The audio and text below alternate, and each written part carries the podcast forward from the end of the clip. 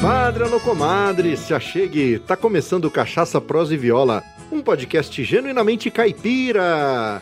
Eu sou Luiz Borges e a frase de para-choque de hoje é Diga ao primeiro que passa que eu sou da cachaça mais do que do amor. Arô, tranqueira! E a prosa de hoje é com um pernambucano de Recife, graduado em Engenharia Eletrônica pelo ITA, com pós-graduação em Marketing e Propaganda e em Gestão Empresarial pela Duke University na Carolina do Norte, Estados Unidos. Desenvolveu as suas atividades profissionais na Siemens Limitada do Brasil e na Siemens da Alemanha, nas áreas de telecomunicações e tecnologia da informação. Ocupou cargos de diretoria, CEO, gerência geral e vice-presidência.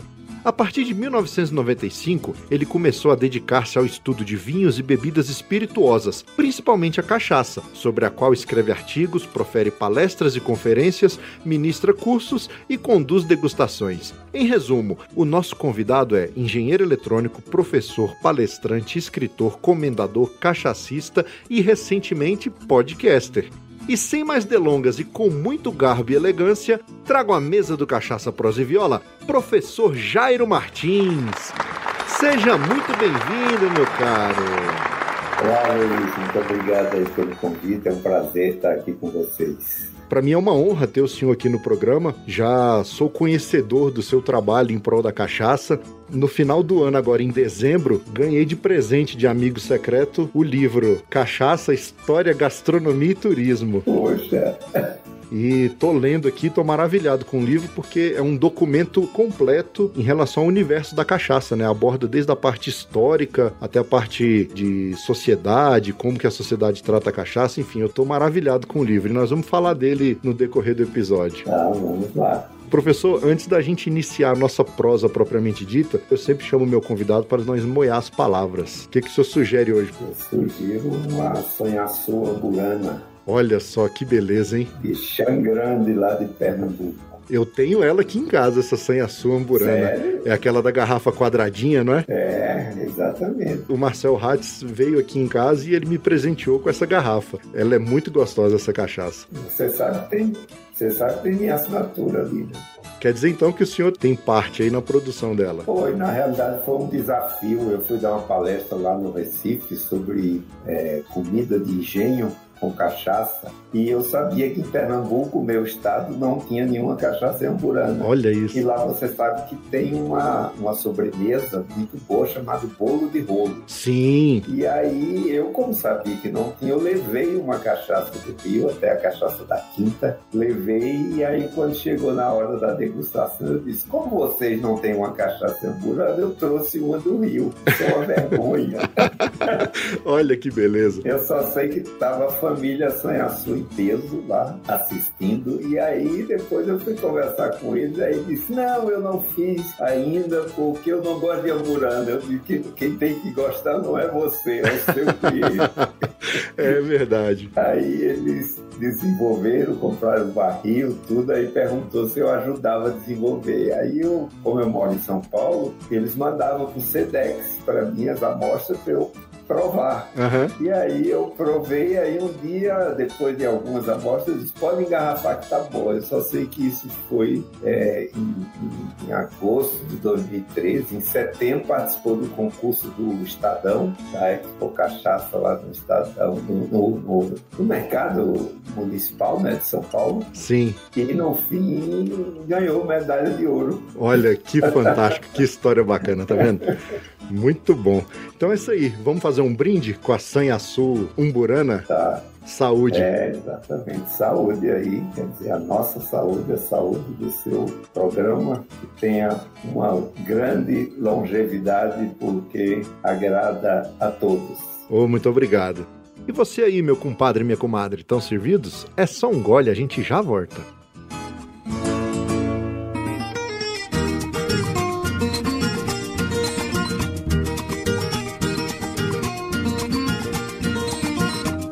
Compadre, comadre, em primeiro lugar, muito obrigado pela audiência. Você é fundamental para a existência do Cachaça, Prosa e Viola. Também não posso deixar de agradecer aos nossos padrinhos André da Silva, Marcel Hatz e Samuel Milanês. Muito obrigado pelo apoio de vocês. E por falar nisso, para ser um padrinho ou madrinha do nosso podcast é muito fácil. Basta acessar o site cachaçaproseviola.com.br e lá no rodapé do site clicar no botão Quero apoiar. Aí você escolhe a sua recompensa e um valor que caiba no seu orçamento mensal. Assunto é só, com R$ 1,99 você não toma nem um golinho de cachaça num boteco de beira de estrada, mas com esse mesmo valor você ajuda a manter vivo o podcast mais caipira da podosfera e ainda recebe recompensas exclusivas que só os padrinhos e madrinhas têm direito. É verdade. Já deu uma olhada na lojinha do Cachaça Prosa e Viola? Hum, lá tem camisas masculinas, femininas e infantis, moletons, canecas e ecobags, todos com estampas exclusivas. Então você tá esperando o quê? Ao comprar os produtos da lojinha, além de sair por aí desfilando cachaça, prosa e viola, você ainda apoia na melhoria técnica do nosso podcast.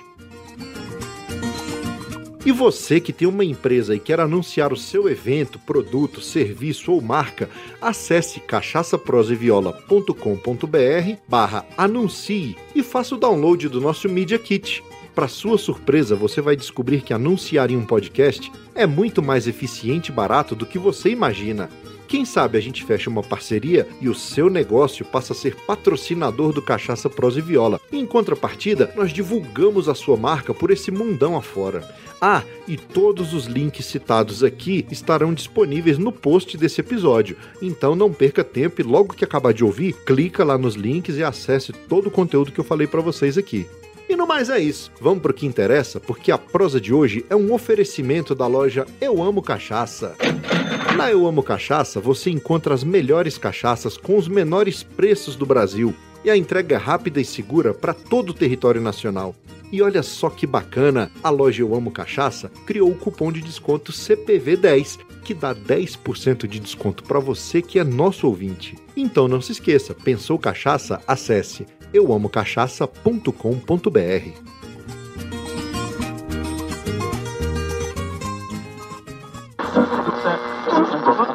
Amigo, faça um convite, top só se for agora. O meu rádio é diferente, a antena não enrola. Em um mundo virtual, o seu tempo você controla. Busque lá nas internet e assunte meu podcast Cachaça, Prosa e Viola.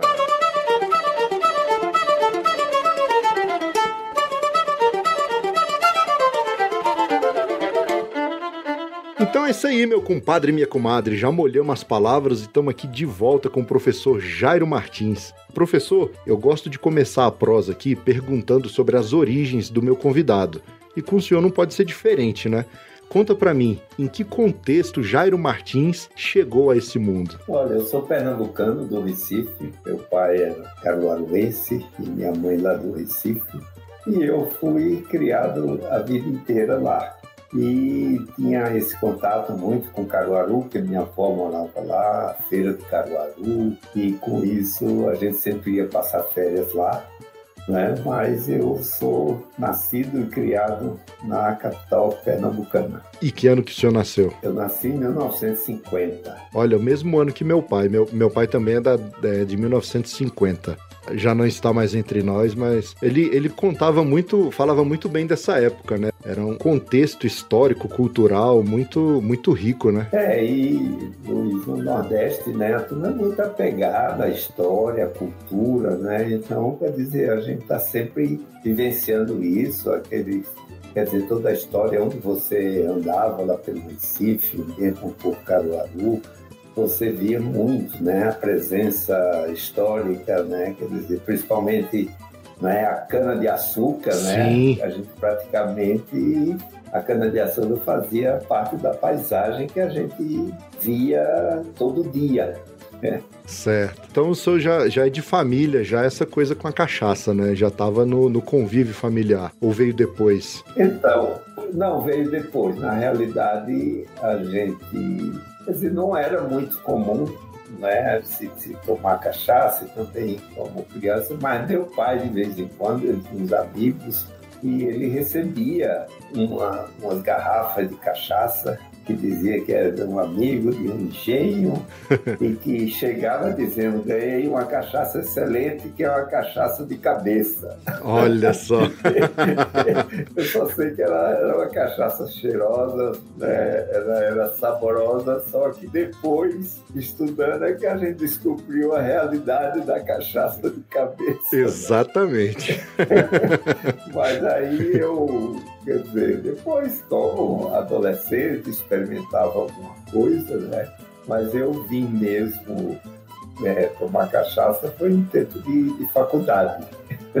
Acho que grande parte, né? Quando a gente vai para a faculdade, aí é que começa a, a, as influências. Não digo nem as más influências, mas é quando a gente está numa fase também é, é recém-chegado ali na maioridade, então é, é, é, uma, é uma transição, né, do, do adolescente pro adulto, então a gente já começa a vivenciar novas coisas, né? É. é acho que grande, grande parte foi nessa época aí.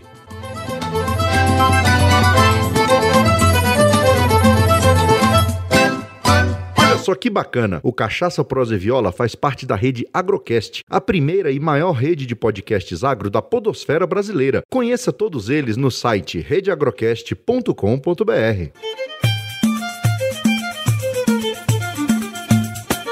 Já que o senhor falou da faculdade, conta um pouco pra gente aí da sua formação profissional. É, então, eu estudei lá no, no Recife, né, todo curso primário, secundário, colegial, na realidade era científico, e lá no ginásio pernambucano, inclusive, aquele que fica na Rua da Aurora, é um ginásio né, bastante conhecido, porque teve figuras né, importantes né, que estudaram lá, né, e eu acabei estudando lá. E naquela época, Luiz, eu queria, tinha vontade de fazer engenharia eletrônica. Entendi. E não tinha um curso de engenharia eletrônica lá no Recife, só tinha engenharia de alta potência, né? Porque você sabe, muita gente né, fazia elétrica de alta potência, porque estava uhum. lá, Sim. Né, Paulo Afonso, geração de energia, e não tinha eletrônica.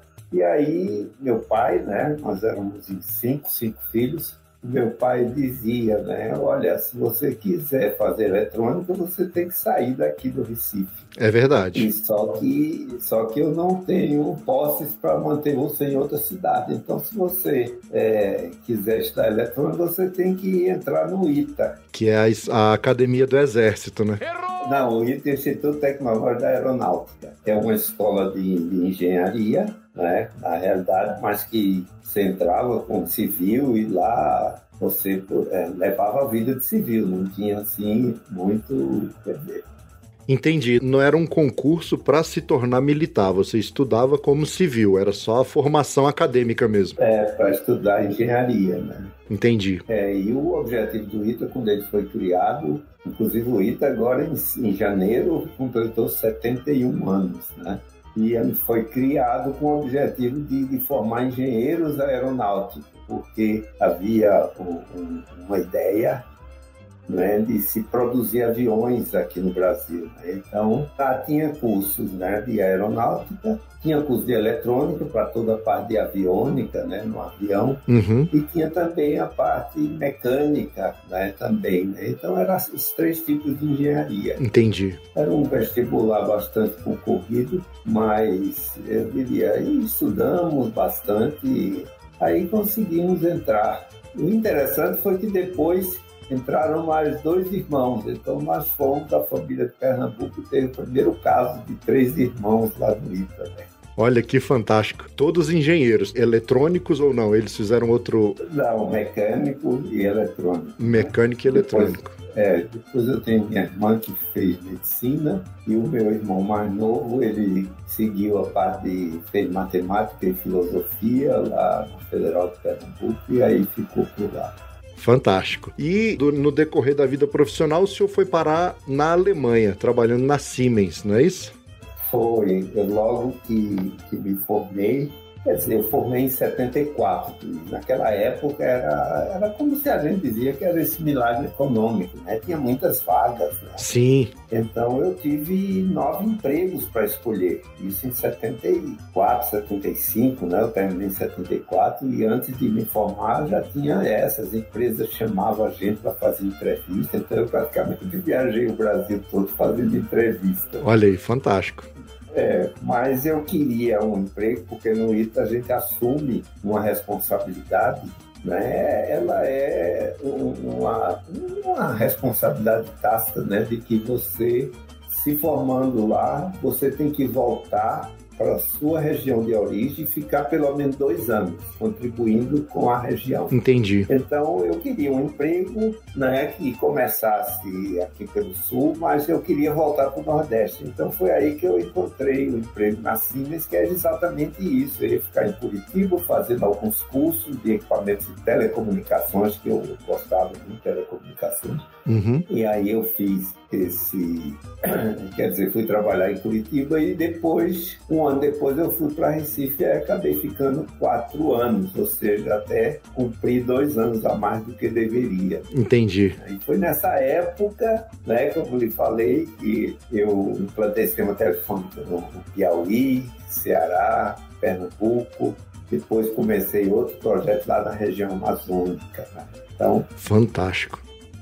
Então, assim, muito da telefonia do Brasil hoje tem as mãos do professor aí na, nas linhas, linhas telefônicas. É, porque, inclusive, como estava se formando naquela época até a parte de telecomunicações, então muitos alunos de lá do ITA, de outras turmas, é, eles, eles foram para a Telebrás, foram para as operadoras de telefonia e eu fui lá para a Siemens. E foi lá na Siemens, eu, foi bem interessante que eu cheguei lá e tomei uma primeira, entrou eu e mais outros engenheiros, mas não de lá do ITA, de Santa Catarina. Né? E aí eu cheguei e resolvi, resolvi estudar alemão, porque eu disse, eu tenho, meu raciocínio era esse, eu tenho que falar a língua do meu patrão.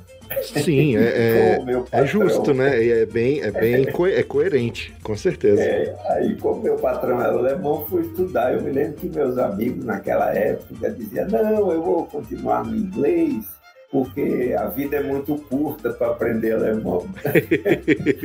então eu digo, eu continuo achando, viu, Luiz, que é curta. Mas depois eu fiz curso e fui fazendo alguns cursos e aí chegou um momento que precisava ir para a Alemanha, para Munique, trazer uma tecnologia e eu tinha que ficar três anos lá. Aí fui, convenci a família, os filhos na época era pequeno, até tinha seis, sete, nove anos. Entendi. Então cheguei. nessa época o senhor já era casado, já tinha filhos, já tinha família constituída já. Já. Então, e aí eles, alguns diziam, ah, mas deixar meus amigos, aquela língua difícil. aí eu disse, não, mas é um sacrifício, vale a pena. Eu sei que foi na primeira semana, todos ficaram com vontade de voltar, né? Porque aquela língua. Aí depois, quando começaram as aulas lá, eu botei numa escola pública normal alemã. Olha isso. Eu digo, a gente tem que aprender a cultura.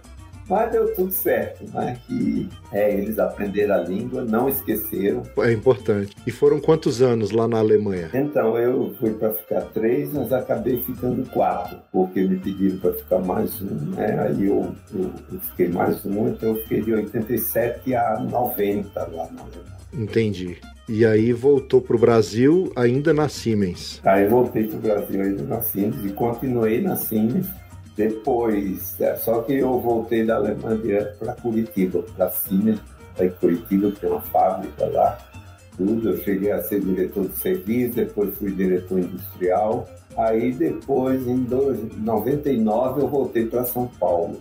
Uhum. Aí depois, quando os meus filhos todos se formaram, aí a Alemanha tinha vontade, me chamado já para voltar para lá ainda meu filho, né, tem um meu filho mais velho que é engenheiro e decidiu fazer carreira diplomática, né? Olha só. Ele foi fazer Rio Branco, morou até em Brasília, né? nessa época, hoje está na Embaixada Brasileira da Alemanha. Depois o mais novo fez odontologia, ele inclusive fez doutorado na Alemanha em prótese dentária. Muito bom, hein? E minha filha é médica, também fez doutorado na Alemanha, em Leipzig. Olha só. E ela foi, como era um curso mais longo, ela foi a última a se formar, se formou em 2005. Aí, quando ela se formou, eu digo, agora os filhos estão todos independentes. Aí eu aceitei o convite para voltar para a Alemanha. Em 2005. Aí voltei em 2005, fiquei até 2009 lá. Uai, Su, você gosta de rede social? Então larga a mão de ser bobo e segue nós no Instagram, Facebook e Twitter. É arroba CPV Podcast.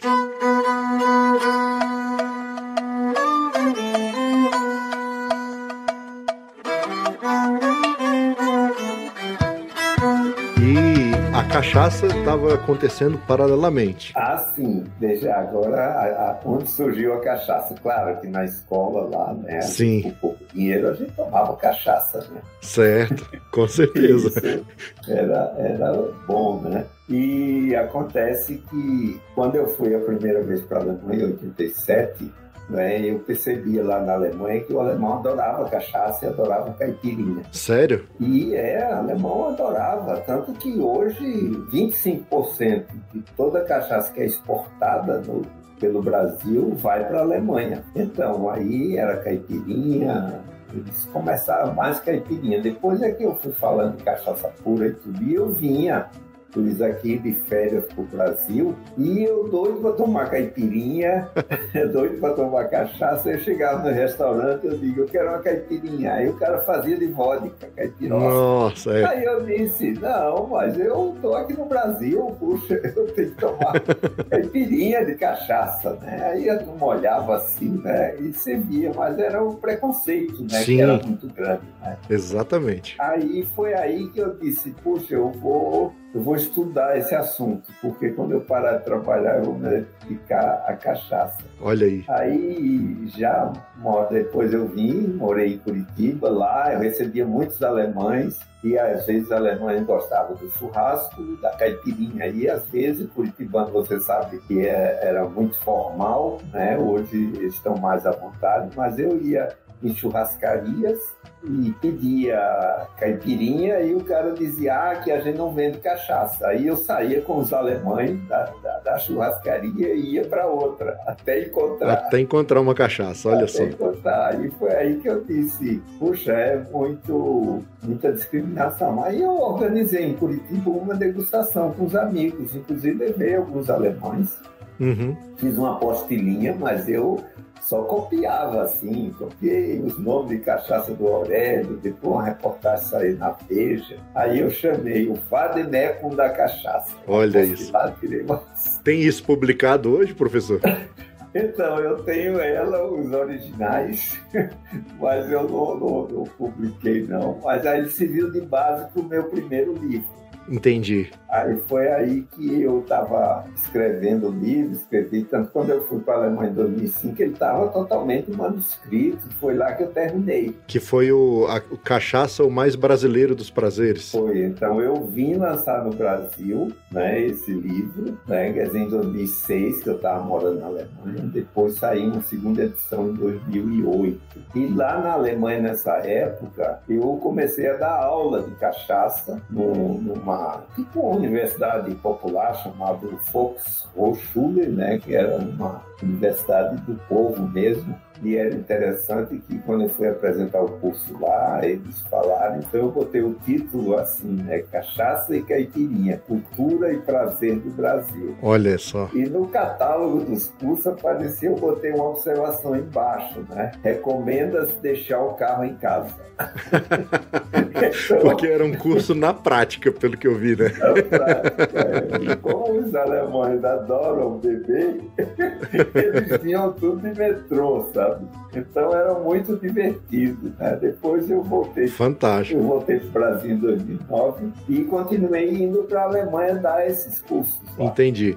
Mas e onde é que o senhor buscava conhecimento? Onde é que o senhor. Porque assim, o senhor foi para lá para ministrar aula. O senhor teve uma formação antes ou foi com essas pesquisas que o senhor tinha feito inicialmente? Foi com essas pesquisas. Eu não tenho, né? Como eu digo. Auto, autodidata, né? Foi autodidata. Foi autodidata mesmo, viu? Porque, na realidade. Mas hoje, no seu currículo aí, o senhor tem várias formações, né? Sim, aí eu fui fazendo cursos. Inclusive, eu fiz uns cursos sobre destilados lá na Áustria, quando estava na Alemanha. Sim. Né? Quer dizer, aí cheguei também no Brasil, cheguei a fazer um curso de análise sensorial na Unicamp.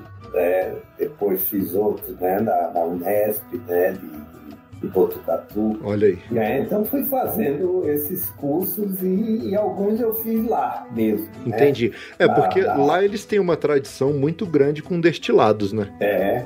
Então, são vários, tem o sul da Alemanha, eles chamam lá o destilado mais de Obstler, que é feito de fruta. Obst é fruta em alemão. Sim. E o norte da Alemanha, eles têm que eles chamam de Korn.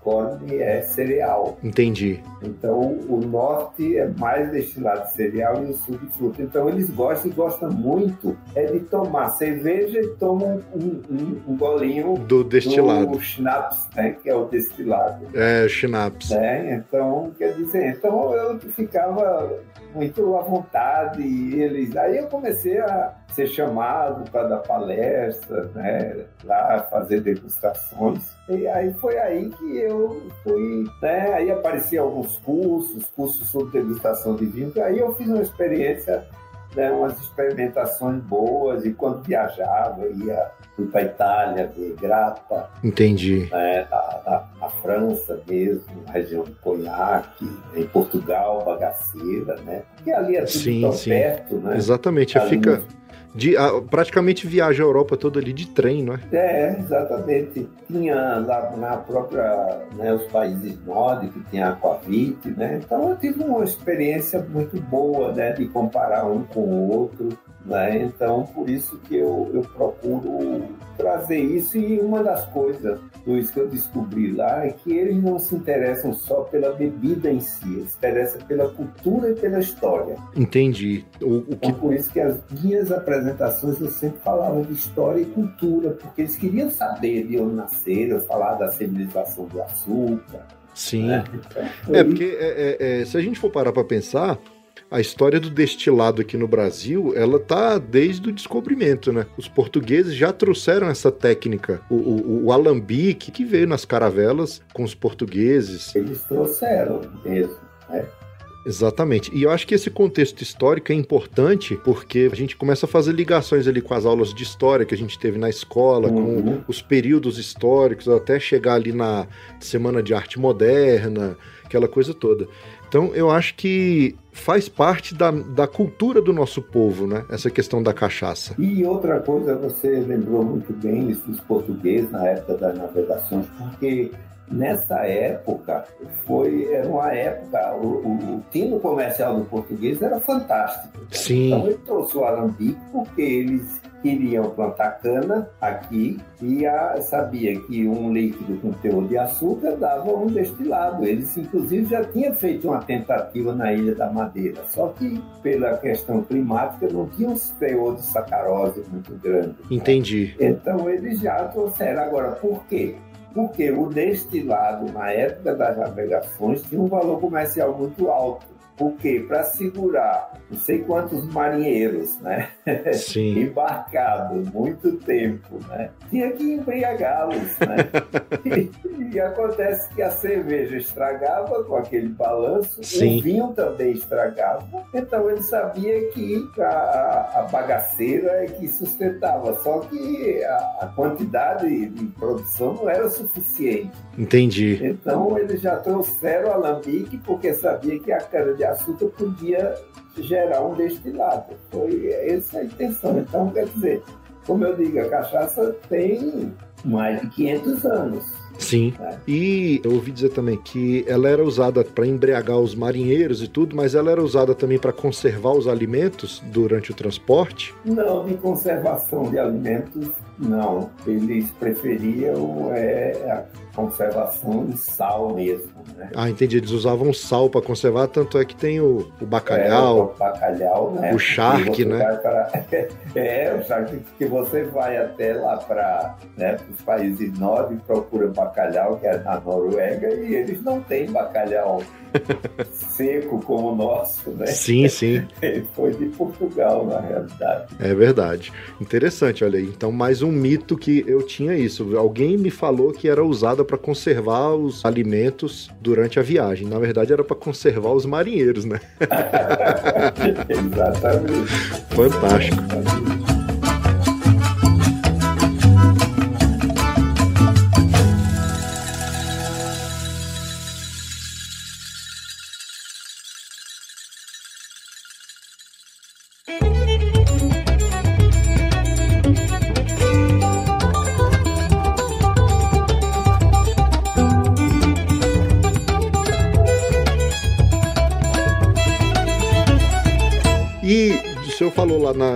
Europa, é, eles têm esse preconceito com a bebida brasileira os europeus, eu não digo os brasileiros que estão lá, mas os europeus de lá, eles sabem desse preconceito que existe em relação à cachaça aqui no nosso país? Não, eles não, não, não sabem né, que existe isso. Né? Eles, eles simplesmente gostam porque o europeu, tudo que é do Brasil, eles gostam. Entendi. Principalmente o alemão. Então, por mais que você vê, né, que você sabe, a Europa tem, alguns países tem aquela xenofobia, mas basta você dizer que é brasileiro você abre as portas. Entendi. Fantástico. É, porque eles gostam do jeito de ser do brasileiro, do jeito de viver. E é interessante, eu fazia, né, minha mulher fazia umas feijoadas em casa, né, e a gente convidava os alemães, né? Só que eles são pontuais. Então, quando Sim. eles são pontuais, eu marcava para uma hora da tarde, sábado, eles vinham todos sem carro, porque sabia que ia ter cachaça lá em casa, né?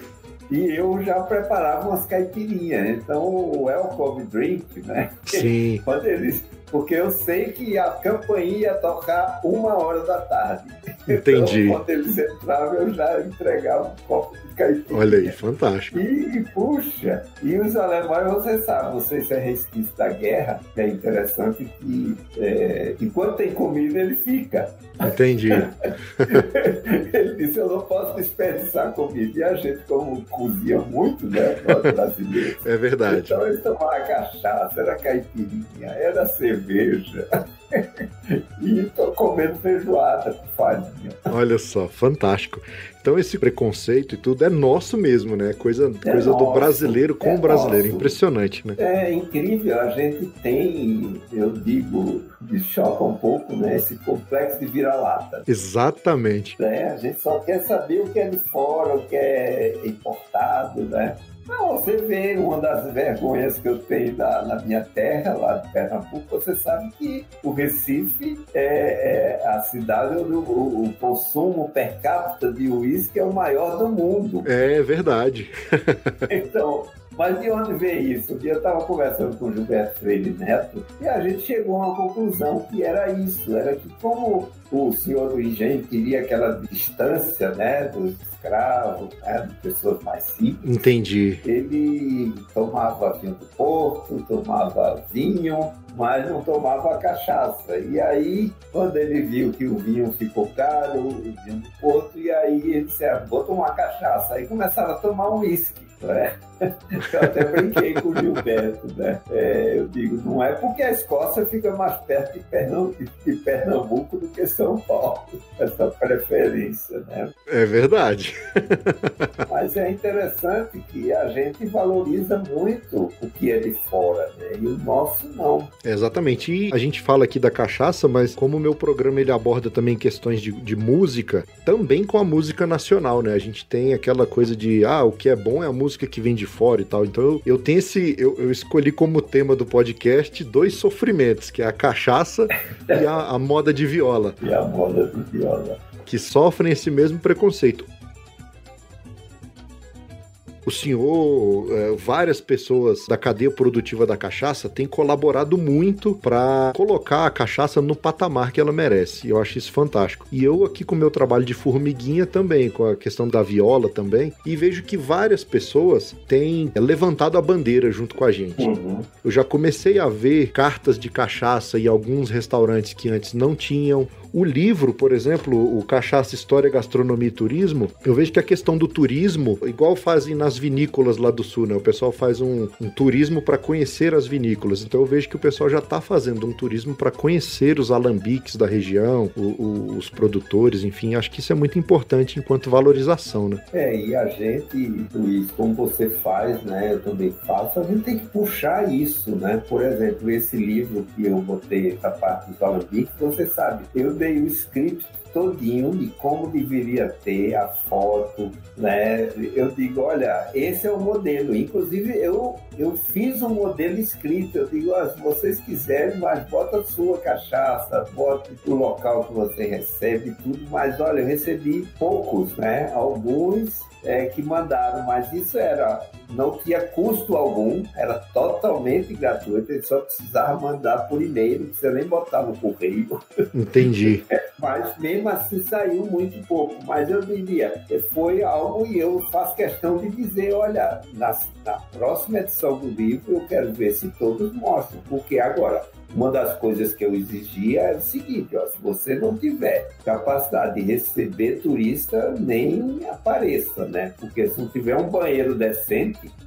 Exatamente. Para receber turista é melhor não apresentar. Mas aí muita gente fez suas reformas, né? Quer dizer, a gente vai aumentando, melhorando o patamar. É, isso agrega valor né, para o próprio produtor.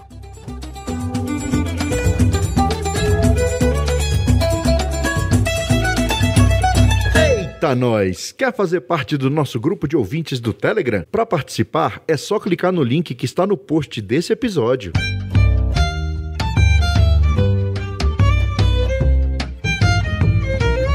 uma questão que o senhor bate muito e que eu gosto, eu aprendi com o Marcel Hatz, tenho aprendido com o senhor também, a questão da legalidade da cachaça, né? Que é muito importante. É, então, eu acho, porque tem uma, o Brasil tem uma legislação muito boa, eu cheguei a comparar com a legislação europeia, né, da comunidade europeia. Então a gente não deixa nada de ver. Isso é, é. Agora, a gente fica, às vezes a gente tem muita briga aqui no país, aí fica essa discussão cachaça de alambique, cachaça industrial. Puxa, eu digo, olha, essas cachaças industriais, se, em termos de segurança alimentar, elas são muito seguras, que aqueles parâmetros de congênero que pode ter metanol e tudo, eles têm muito mais controlado porque o outro é feito na mão, por isso que é, é mais artesanal, que pode haver erro, né? Uhum. Mas eu digo, olha, se tiver um registro no mapa do Ministério da Agricultura, então esse pode comprar porque é uma cachaça. Eu até fiz a semana um podcast falando sobre o rótulo. Sim. Aí eu digo, olha, quando a gente faz uma degustação, a gente faz o exame visual, olfativo e o gustativo até a harmonia final. Aí eu digo, no visual, a primeira coisa que você tem que olhar é o rótulo se está registrada a cachaça. É, isso aí eu já aprendi. Toda cachaça que eu pego, a primeira coisa que eu vou no rótulo, contra rótulo. É, exatamente. Então. Tem que ter esse cuidado, né? E partindo para o lado de concursos, que o senhor também é jurado em alguns concursos aí de destilado. Eu já começou a falar dos critérios de avaliação da cachaça, né? Os critérios visuais, olfativos, degustativos. Quais são os principais critérios avaliados na, numa cachaça dentro de um concurso para ganhar uma medalha? É, no concurso, inclusive nesse livro, eu tenho esses critérios bem escritos, Tem. assim, né? É um sistema que eu desenvolvi, um sistema de 100 pontos. De certa maneira, muitos dos concursos utilizam isso, né? Uhum. Esse, esses critérios. Então, na realidade, é, são esses quatro blocos, né? O primeiro é o visual. Sim. Né? Que eu digo, ele tem que ser a cachaça tem límpida, ela não pode ter partículas, não é? Quer dizer, ela não, não tem, não pode ter é, é depósito no, no, fundo, né? Fundo da garrafa, né? Então é isso. Então eu diria que o visual ele, ele gente, a gente examina uma parte que não chega a 50% né, da qualidade, né? Já é bem. Aham. E o registro, como nós dissemos. Depois tem o olfativo, e claro, né, que no olfativo você já vai perceber, porque a cachaça boa, ela não deve assim, não é fazer arder os olhos, né, o Sim. nariz, né, então ela tem que ter, né, por isso que a gente é, é, chacoalha ela um pouco, né, para poder ter esse, esse lado olfativo, né, então eu diria, Agora, o que vai realmente garantir que é de, de boa qualidade é quando você já faz o gustativo. Sim. E o gustativo é onde você vai sentir a acidez, né? Vai, vai, né? Claro que uma cachaça precisa ter acidez, isso é Sim. muito importante. Agora, ela não pode ser aquela que vai agredir em você. Claro que o primeiro gole, gole quando suas papilas gustativas né, ainda estão adormecidas, claro, você sente ela mais forte, né? Mas é essa é a definição. E muita gente pergunta, ah, eu devo engolir? É porque na realidade você sente a acidez mais na garganta mesmo. Sim. Por isso que a gente, né, é diferente de um destilado, de, de um fermentado, né? Uhum. O fermentado tem mais aromas e tudo mais, e aquele gosto que fica na boca. Né? Então, por isso que no, no caso de um destilado é importante ter uma pequena ingestão mesmo, para você sentir como fica na garganta. E depois é, é a harmonia. E a harmonia é aquilo, né? Se você sente agradável e se sente vontade de tomar o segundo gole. É verdade. É a harmonia final, né? Mas eu digo, o que é praticamente decisivo, que eu digo que fica no julgamento entre é, 35% e 40% é o gustativo. mesmo. O gustativo. É, Fantástico. A avaliação é feita às cegas, né? é, é feita às cegas. Você, então, participa do concurso do Brasil, eu participei de Bruxelas também, lá do, do Expo Cachaça, né? Depois teve a versão Expo Cachaça aqui do, do mercado de São Paulo. Entendi. Fora do Brasil também participei de, de- de alguns. No, no ranking da cúpula da cachaça, é, é, primeiro tem a votação popular, não é? popular. Então, né? assim, Depois ela- passa para alguns especialistas. Ah, entendi. Então, no- três vezes eu participo desse, né? Fantástico. E, e- mas sempre seguindo essa, essa sequência, né? É porque assim, o, o da cúpula ele, ele leva em consideração essa questão comercial, até porque assim, se o povo tá indicando, se a, se a população tá indicando, é. porque já é um rótulo conhecido, né? Já, já tem um certo nome no mercado. É, exatamente. Entendi.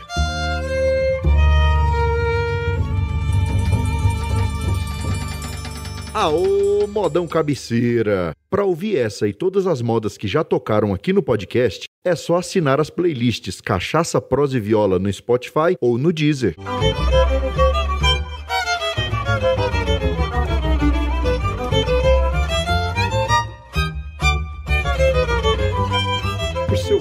Pessoal. Eu sei que é muito momento, eu sou muito de momento, né? Tem época que eu tô apaixonado pelo Carvalho, tem época que eu sou apaixonado pela Branquinha. Agora mesmo eu tô namorando a Emburana.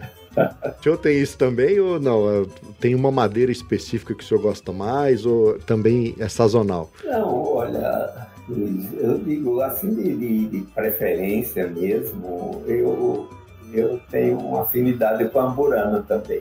Mas é mais porque ela tem uma característica boa, você percebe né, até aquele, aquele aroma e sabor especiado, né? Que Sim. tem um pouco de adocicado. Então eu diria que é uma, uma, uma cachaça, uma madeira né, muito boa. Né? Agora, eu, eu prefiro também, não é, numa re- refeição, às vezes eu faço uma refeição inteira só com cachaça. Entendi. E aí, é, aí a partir daí é que eu vou tomando algumas diferentes. Por exemplo, quando eu começo sempre, uma das coisas que eu tomo, eu gosto de tomar, começar com a caipirinha. Aí eu faço uma caipirinha. Entendi. E inclusive eu tenho uma caipirinha que eu faço, né? Que até você pode provar. Você prepara uma caipirinha normal, com cachaça branca, né? Que é adequada, Sim. né? Que não tem madeira. E depois porque na realidade muita gente diz que ah, é preconceito, cachaça pode fazer caipirinha, mas é porque a acidez do limão atacando o tanino da madeira deixa mais amargo. É verdade, eu já, então, já, isso, já vi né? já percebi é, isso. É, então aí eu digo, eu faço uma caipirinha normal, quando ela já está com gelo, mexida, tudo, eu jogo uma,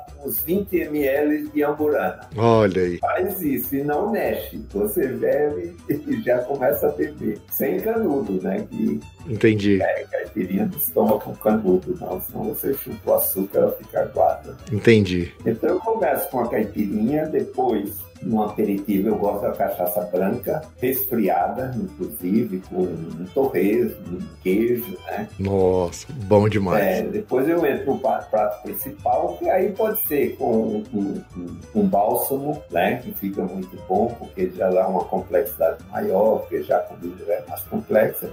Depois eu chego na sobremesa com a amburana. Olha aí. Porque, né, um petit gâteau mesmo, um sorvete, né, né, você com amburana, às vezes eu jogo até um pouquinho de amburana dentro, se for um sorvete de sorvete, limão, né. Olha aí, que aí beleza. coloca a amburana, fica boa. E depois, no cafezinho final, é um carvalho. Olha aí. Né, já mais envelhecido, né. Então, eu acho que essa sequência é uma sequência boa. Então, eu sempre procuro. Mas uma delas que eu gosto é, é a Amburana. É, eu, eu, esses dias eu tô enamorado com a, com a Amburana. Tô, tô maravilhado com ela aqui. É exatamente essa do brinde lá, da Sanhaçu. Então, se você tomar essa, a gente dá um jeito de chegar aí.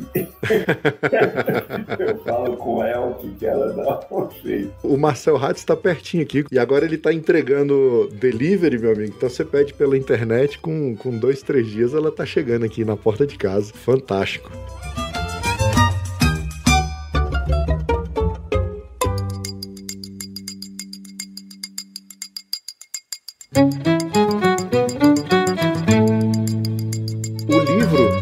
Tem sido um documento importante. Eu gosto de ler ele assim, a parte histórica, a parte social. Me diverti muito com a parte aqui onde tem os cordéis, os ditos populares da cachaça e, e a parte técnica também é muito interessante. Tenho aprendido muito. Tem previsão de sair segunda edição desse livro aqui, uma, uma edição mais renovada, mais atualizada? Então, deixa eu contar até a história desse livro, porque o primeiro que eu fiz, Cachaça Mais Brasileira de Fazer, foi uma primeira pesquisa, né? Algumas coisas coisa que os ensaios depois, em 2014, eu publiquei um livro de caipirinha. Uhum. Esse é bilíngue, português e inglês, até por isso, por conta né, dos, dos estrangeiros que gostam, né?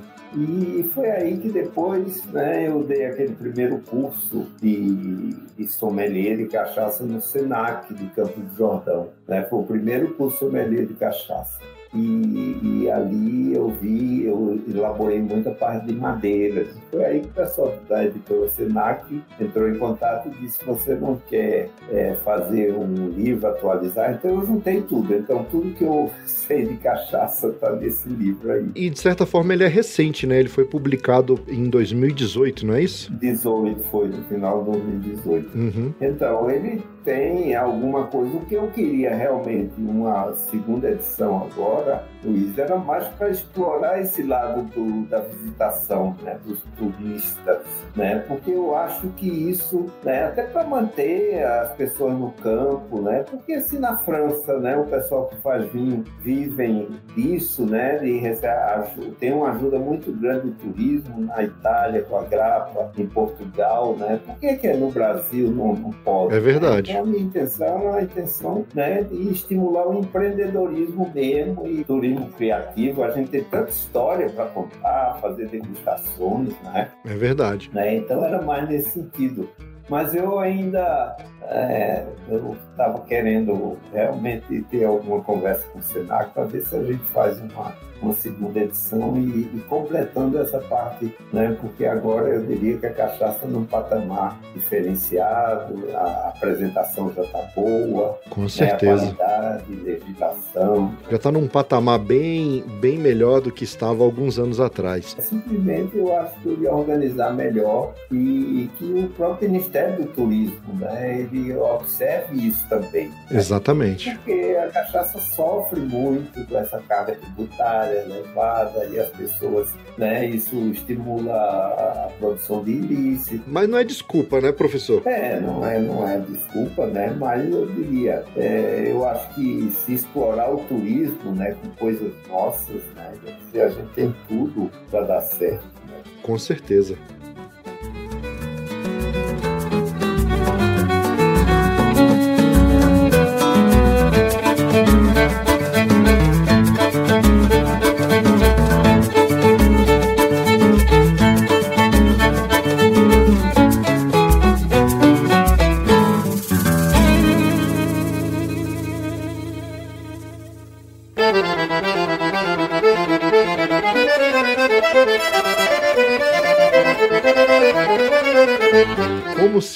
Fosse pouco tudo que o senhor faz pela cachaça, no ano de 2020 o senhor resolveu produzir o Canal da Cachaça, que é um podcast fantástico com muito conteúdo técnico, muito conteúdo divertido, aqueles causos lá que o senhor conta com a cachaça, os causos pitorescos ali com a cachaça, trazendo mais informação para o mundo cachaceiro. Eu fiquei muito feliz quando eu vi lá na Podosfera o Canal da Cachaça, professor Jairo Martins, eu falei: olha só, rapaz, agora tem alguém que entende de cachaça falando aí, não é só um caipira é, é, falando groselha, não. Agora o, agora o professor Jair Martins vai falar sério sobre cachaça. E eu achei fantástico. Já maratonei todos os episódios, aprendi muito e também me diverti com os causos pitorescos. Conta pra gente aí como é que tá sendo produzir o canal da cachaça. Então, pra mim, eu né, eu era um tanto cético com o podcast, né? Porque eu digo, poxa, as pessoas gostam de ver, né? Mas aí o meu genro, que, que trata disso, ele inclusive foi um dos sócios daquele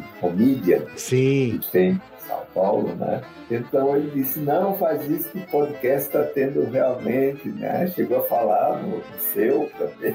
Olha só quanta honra. É, aí ele disse, não, vamos em frente. Aí eu fiz umas gravações com ele, né? Aí ele disse, não, vamos. Aí começamos a produzir. Aí nos primeiros eu já vi. Aí eu foi aí, Luiz, que eu senti o seguinte, até intensificou mais com a pandemia, que as pessoas ficaram em casa. Sim. Né? E outra coisa é o seguinte, isso, a minha intenção depois foi que isso servisse para dar aulas também, para preparar, porque a gente tem uma carência de preparo em cachaça do pessoal do serviço, pessoal de bares e restaurantes, né, que nem sabe. É verdade. Você pede, o cara não sabe uma carta, não sabe o que indicar. Sim. Né? Dizer, na hora de servir, nunca traz a garrafa na mesa, já traz servida. Então é esse ritual que a gente precisa. Então a minha intenção com ele foi isso: falar da história, falar de coisa até desmistificar muita coisa, né? Porque você sabe que dentro da área da cachaça tem muitas polêmicas que não deveriam existir. É verdade. Né? Desconhecimento, né?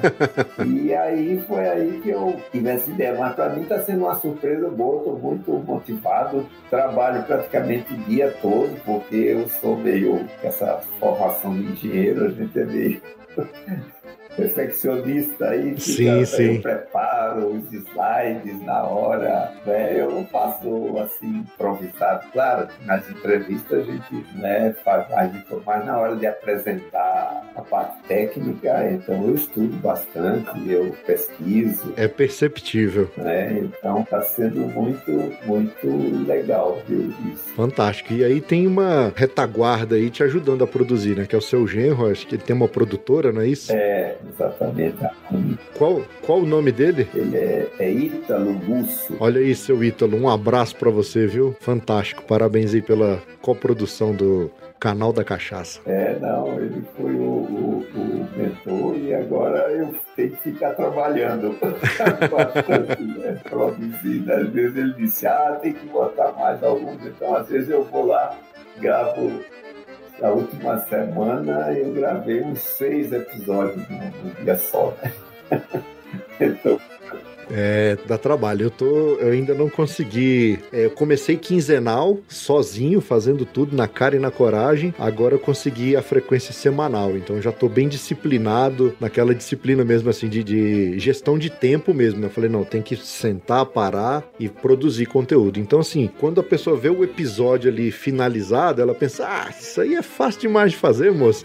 Aí não vê o tanto que o, o produtor tem que estudar antes, tem que pesquisar, encadear o. Mas pra, gente, pra mim, pra eu que faço, eu não tô reclamando, porque eu aprendo muito, tanto em relação à música, coisas de música que eu não conhecia, que eu passei a conhecer, várias coisas sobre a cachaça que eu tô aprendendo, mas quando a gente tem um auxílio ali na parte técnica, na parte da produção, o fardo fica um pouquinho mais leve. É, não, fica na realidade, né? Eu até digo, eu faço o trabalho intelectual. Aí eu faço. Aqui, como eu sou músico, eu gosto, né, dessa parafernália de áudio, de gravar, de editar. Então, para mim também acaba sendo uma cachaça, né, fazer essa parte de edição e tudo. Não, e esse trio que você, cachaça, prosa e viola, isso é muito legal. Inclusive, eu tava lembrando aqui de uma. Eu tive uma época que eu fiz um projeto de telecomunicações na África, na República de Cabo Verde. Olha aí. E não sei se você sabe que lá tem um destilado de cana chamado grog. Sim, sim. Eu já ouvi falar é nesse destilado. É bem interessante. E acontece você falando assim, né, do, do, do seu, do seu podcast, eu lembrei que, que aquilo, eu até pensei, vamos ver se, se falo, divulgo um pouco né, do, do, seu podcast lá para o pessoal de Cabo Verde. porque lá era comum a gente, às vezes, fazer um dia trabalhando, testando central telefônica, fazendo os testes de longa distância. Então tinha um dos diretores lá que gostava de tocar o violão e, e cantar. E ele levava um grog e a gente ficava lá conversando. Poxa, nós ia, passava a noite toda, sabe? Então é. ali era grog prosa e viola mesmo, viu?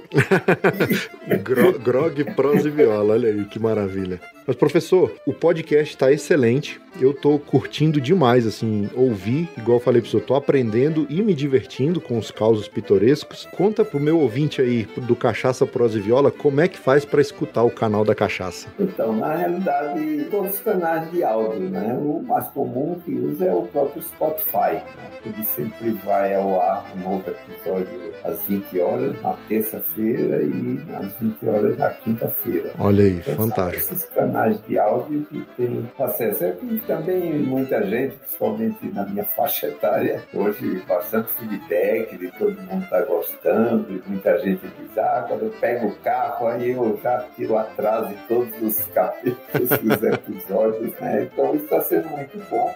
E essa disseminação, né? Eu acredito que um dos setores, Luiz, que eu acho que acabou é, progredindo, evoluindo, foi o da cachaça mesmo, com essa pandemia, né? Porque Sim. o pessoal ficou em casa, ou está começando a ver esse lado né, nobre da cachaça, esse lado cultural, né, esse lado de bebida bem elaborada, o lado histórico, essa socioantropologia, a influência na música, né? Então, Verdade. eu diria que a gente está conseguindo disseminar. Então, eu acredito que logo, logo eu acho que essas rusgas que tem no setor ainda, a gente vai tirar, às vezes tem muita vaidade, né? muita separação que não, não tem muito sentido. Né? É, eu acho que a gente tem que olhar para o mesmo rumo, né? Todos, que Poxa. é igual aqui, por exemplo, com um podcast, né? O pessoal às vezes fala, pô, mas cara tem um outro podcast lá de viola, você vai trazer ele no seu? Eu falei, rapaz, não é. O meu não é para ser o único, entendeu? A Podosfera tá, tá aí. Quem quiser produzir, vai produzir.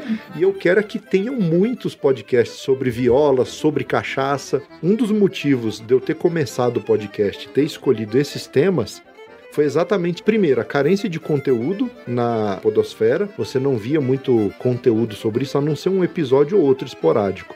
Então, assim, acho que a partir do momento que começam a surgir mais pessoas com o mesmo intuito, a gente só tem a ganhar, porque vão ser mais ouvintes, um conhecendo os programas do outro, a mesma coisa a cachaça. O setor tem que andar junto para fazer crescer. É. Até para reivindicar essa questão de tributo, né? De ah, vamos brigar para reduzir o tributo aqui da cachaça para a gente poder trabalhar com mais tranquilidade. Acho que a briga tem que ser nesse sentido, mas no, é, é, os produtores tentando algo para melhorar a cadeia como um todo, né? É, exatamente. Tanto que eu digo hoje, se me perguntassem hoje quais os focos principais para 2021, eu diria, olha, o primeiro é esse tema da tributação. Tem que tirar isso da cabeça do Paulo Guedes de chamar isso o imposto do pecado. Né? Quer dizer, pode ser o imposto da, da alegria, da diversão. Né? Exatamente. E, e outra coisa é, é, essa parte de ilícitos. Às vezes, muita gente né, coloca no rótulo, não registra a cachaça e coloca produção artesanal. Aí muita gente vai atrás daquele artesanal sem saber a forma que aquilo é produzido. Então, nós temos comércio ilícito e produção ilícita. Então, eu digo, se a gente consegue atacar, nos unirmos para atacar esses dois problemas, já vai resolver muita coisa. Com certeza. Né? Porque eu diria que o setor não tem concorrência. Não tem porque a gente olha. Luiz, a gente não chega a 2% que se produz é exportado. Quer dizer, o mercado de exportação é muito grande. Né? Não quer dizer, a gente está precisando é disso, é tirar essas coisas que atrapalham. É verdade. E não alimentar vaidades. Tirar os quebra-molas do meio do caminho aí e fazer a coisa andar, né? Exatamente, é verdade. Mas é isso aí. Professor, a prosa tá excelente. Se a gente ficar aqui, acho que vai até amanhecer o dia né, proseando, que assunto acho que tem bastante. Então quero agradecer, primeiramente, por ter aceitado o convite de estar aqui no Cachaça Prosa e Viola. Aprendi demais. Muito obrigado e conte com Cachaça Prosa e Viola para o que der e vier. Precisando, estamos aqui às ordens e à sua disposição. Tá bom. E aí, Luiz, eu queria agradecer né, o convite. Para mim é uma honra estar aqui, né, seu programa né? Seu podcast ele tem uma disseminação muito grande e, e, principalmente esse trabalho, né? Um trabalho de construção que é esse que você está fazendo, né? Então eu parabenizo e desde já eu vou estar em contato com você porque eu quero também fazer um, uma entrevista também com a sua experiência, né? Do podcast, né? Falando da música. Então eu lhe aviso aí a gente faz uma, uma gravação porque né? Quanto mais esse conhecimento a gente levar, melhor, né? Então, parabéns aí e o setor agradece, né? Por essa, esse trabalho de construção que você tem feito. Obrigado, fico honrado em ouvir isso e com certeza pode marcar que para mim vai ser uma honra participar lá no canal da Cachaça e falar um, um pouquinho do que eu sei, mas em relação à música também e produção de podcast, enfim, vamos bater outro papo lá maravilhoso igual esse. Abraço aí todos. Então, deixar aqui um recado para o meu ouvinte: acesse lá o canal da Cachaça. Nós temos o site canaldacachaça.com.br e está disponível em todos os agregadores de podcast. Então, quero convidar você, compadre e comadre, para prestigiar lá o canal da Cachaça do professor Jairo Martins e aprender sobre cachaça e se divertir também com os causos pitorescos da cachaça. É isso. Obrigado, professor. Obrigado. Até a próxima. Um abraço, até mais.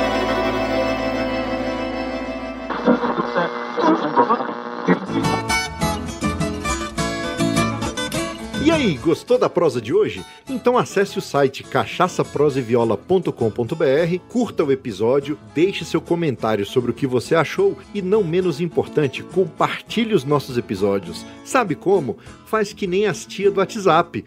Copia o link do programa e manda no grupo da família, no grupo do trabalho e sai por aí contando pros vizinhos, pras vizinhas, pros compadres e pras comadres o que, que é esse tal de podcast e ensina para eles como baixar e ouvir os nossos episódios.